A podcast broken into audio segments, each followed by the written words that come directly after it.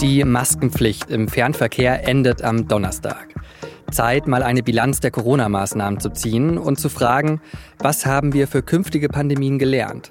Darüber habe ich mit Christina Berndt gesprochen. Sie ist Redakteurin im Wissensressort der SZ und hat von Anfang an über die Corona-Pandemie berichtet. Sie hören auf den Punkt, den Nachrichtenpodcast der Süddeutschen Zeitung. Ich bin Johannes Korsche. Schön, dass Sie dabei sind.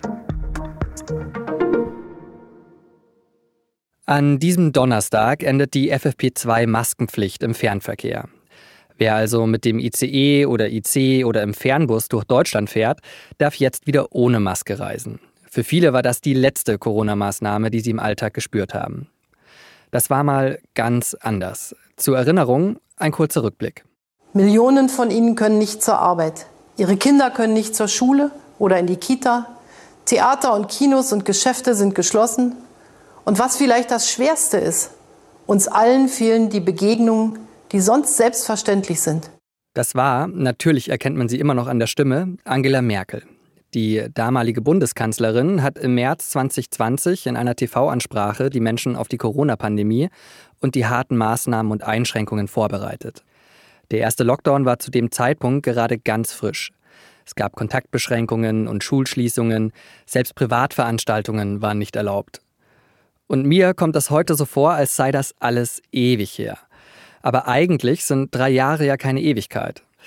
Vielleicht liegt es daran, dass in den drei Jahren so viel passiert ist. Das Coronavirus hat sich verändert, genauso wie der Umgang mit dem Virus. Die Maßnahmen sind jetzt andere, beziehungsweise es gibt sie kaum noch. Heute gilt nur noch eine bundesweite Maskenpflicht beim Arzt oder in anderen Einrichtungen des Gesundheitswesens.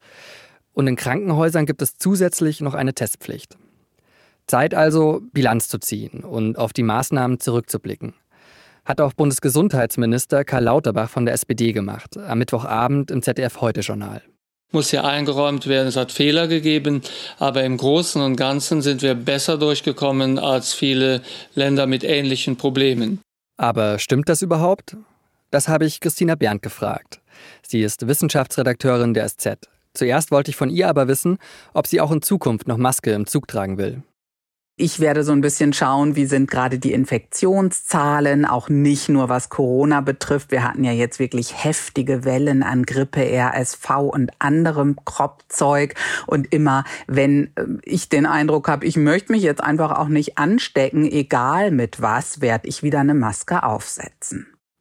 Wie findest du es, dass die Maskenpflicht jetzt ausläuft? Mir tun wirklich die Menschen leid, die echt gefährdet sind nach wie vor durch diese Krankheit. Es ist natürlich schon so, dass Corona gerade nicht mehr unser vorherrschendes Problem ist. In den letzten Wochen waren es sogar eher andere Atemwegserkrankungen. Ähm, von daher kann ich das politisch völlig verstehen. Und ich glaube auch, dass die aller, allermeisten Menschen natürlich gut ohne Maske im öffentlichen Nahverkehr und im Fernverkehr klarkommen. Aber für die Menschen, die immer noch sehr gefährdet sind, und davon gibt es ja doch auch genügend, die einfach durch Impfungen nicht gut genug geschützt sind, zum Beispiel die schwere Grunderkrankungen haben. Für die tut es mir leid. Die Maskenpflicht ist ja so die letzte Alltagsmaßnahme, wie ich sie nennen würde, die ausläuft. Ähm, alles in allem, sind wir denn dank den Maßnahmen, wie Lauterbach auch sagt, gut durch die Pandemie gekommen? Ja, so sehe ich schon auch. Also wir sind insgesamt ganz gut durch die Pandemie gekommen. Das hätte natürlich an vielen, vielen Punkten auch besser sein können, gar keine Frage, ja. Also wir haben schon auch viel unnötig gelitten. Wir haben gesellschaftliche äh, Entfremdung bekommen, viel Politikverdrossenheit, äh, viele, viele Tote. Also wir haben nun mal einfach 160.000 Covid-Tote auch. Also es ist jetzt auch nicht so, dass wir sagen können, das war alles äh, ganz easy. Äh, es war schon eine schwere Zeit, aber in der Summe im internationalen Vergleich haben wir es ganz ordentlich gemacht. Und ja, größtenteils dank der Maßnahmen, die verhängt wurden und Masken spielten dabei eine ganz, ganz wesentliche Rolle. Jetzt hast du gerade gesagt, Masken helfen. Das ist ja inzwischen auch nicht mehr ganz unumstritten. Ähm, haben sie denn wirklich geholfen? Sie haben in jedem Fall geholfen. Äh, es wird ja jetzt immer so eine Studie äh, herangezogen oder eine neue Meta-Analyse von der Cochrane Stiftung, die eben zu dem Schluss gekommen ist, wir können es eigentlich nicht so genau sagen. Aber das heißt nicht, dass man nicht sagen kann, dass Masken geholfen haben. Das heißt nur, die ehrenwerte Cochrane Stiftung, die wirklich äh, gute, gute Arbeit macht, die findet nicht genügend gute, aussagekräftige Studien für so einen wissenschaftlichen Review. Ja, also es gibt eben kaum echte Studien, wo man randomisiert gezeigt hat, was passiert mit und ohne Masken. Und das sagen die ExpertInnen von Cochrane auch ganz genau. Wir können es nicht sagen anhand der wissenschaftlichen Daten, die es gibt. Aber natürlich gibt es genügend Beobachtungen, die gezeigt haben, wie effektiv Masken sind. Und die waren ja sogar so effektiv, dass wir in den letzten beiden Wintern quasi keine Grippewelle hatten, weil wir eben durch diese Corona-Maßnahmen ja so viele Erreger uns vom Leib gehalten haben. Du hast die gesellschaftliche Entfremdung gerade angesprochen. Es gab ja auch so die persönliche Entfremdung irgendwie, äh, wenn wir ganz am Anfang der Pandemie ähm, uns die Maßnahmen anschauen, vor allem die Kontaktbeschränkungen. Ähm, während des ersten Lockdowns durfte man sich ja nur mit einer Person außerhalb des eigenen Haushalts treffen. War das im Rückblick nicht auch ein bisschen übertrieben? Ich finde, dass es in dieser ersten Welle nicht übertrieben war. Die Gefahr war echt hoch. Also wir dürfen das nicht vergessen. Wir, wir standen echt nackt da, ja, gegen dieses Virus. Das hat sich verbreitet noch bevor man selber Symptome hatte. Wir waren nicht geimpft. Wir hatten keinerlei Immunschutz und ähm, die, die Letalität war hoch. Also es ist ja insgesamt in dieser ersten Zeit jeder Hundertste an dieser Erkrankung gestorben, der infiziert war. Und wenn man jetzt heute heute so denkt, ja, man nimmt Corona natürlich nicht mehr so ernst. Klar, wir sind geimpft. Das Virus hat sich erheblich abgeschwächt. Aber damals war die Lage echt eine andere. Damals war ja auch äh, die Befürchtung, dass Schulen zum Pandemietreiber werden könnten. Ähm, die Folge war dann, dass man Kita, Schulen, Sportvereine, sogar Spielplätze, alles dicht gemacht hat, alles zugemacht hat. War das denn rückblickend auch ein großer Fehler? Ja, hier würde ich schon sagen, das war ein Fehler, das war wirklich falsch. Natürlich kann man auch hier sagen, man hat nur auf der Grundlage entscheiden können, was man damals wusste, aber man wusste damals doch schon, dass Kinder vermutlich nicht die Rolle spielen wie bei anderen Erkrankungen. Also bei der Influenza, bei der echten Grippe ist es ja wirklich so, dass Kinder starke Infektionstreiber sind.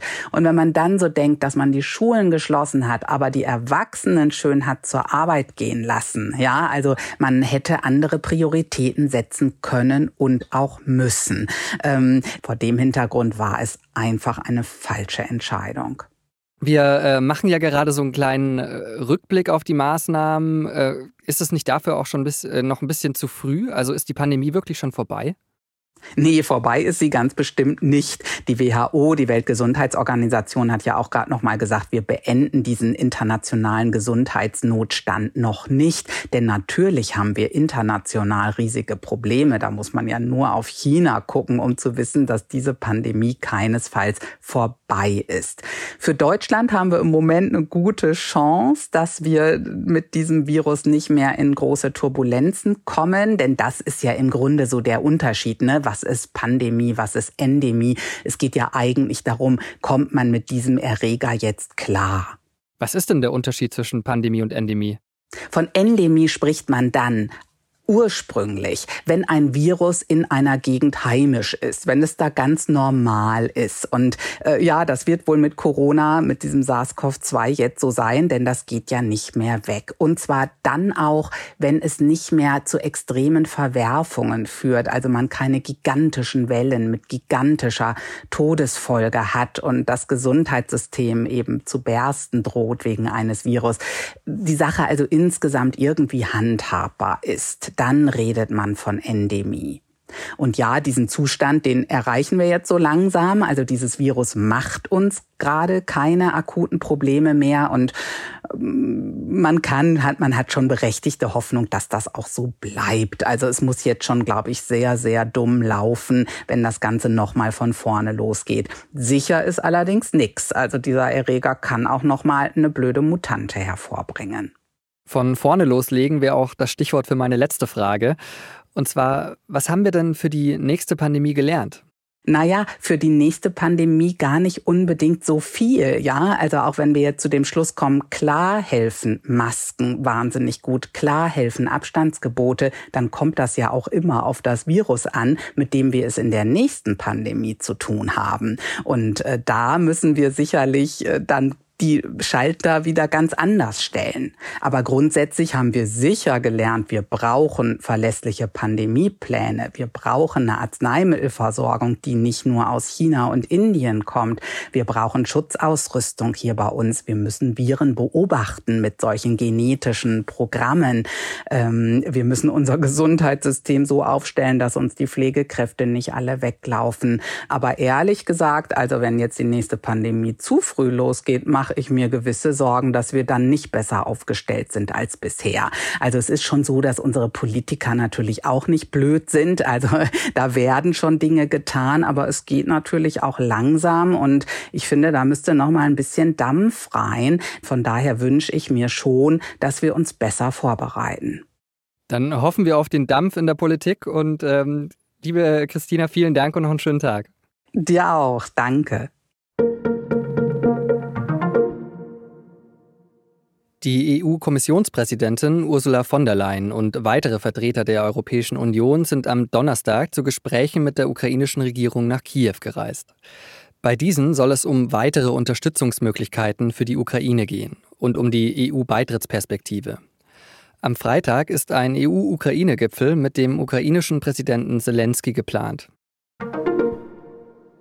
Um die Inflation einzudämmen, hat die Europäische Zentralbank den Leitzins erneut erhöht. Diesmal um 0,5 Prozentpunkte. Damit liegt er jetzt bei 3 Prozent. Der Leitzins legt fest, zu welchen Konditionen sich die Banken selbst Geld bei der EZB beschaffen können. Es ist die fünfte Erhöhung seit letztem Sommer.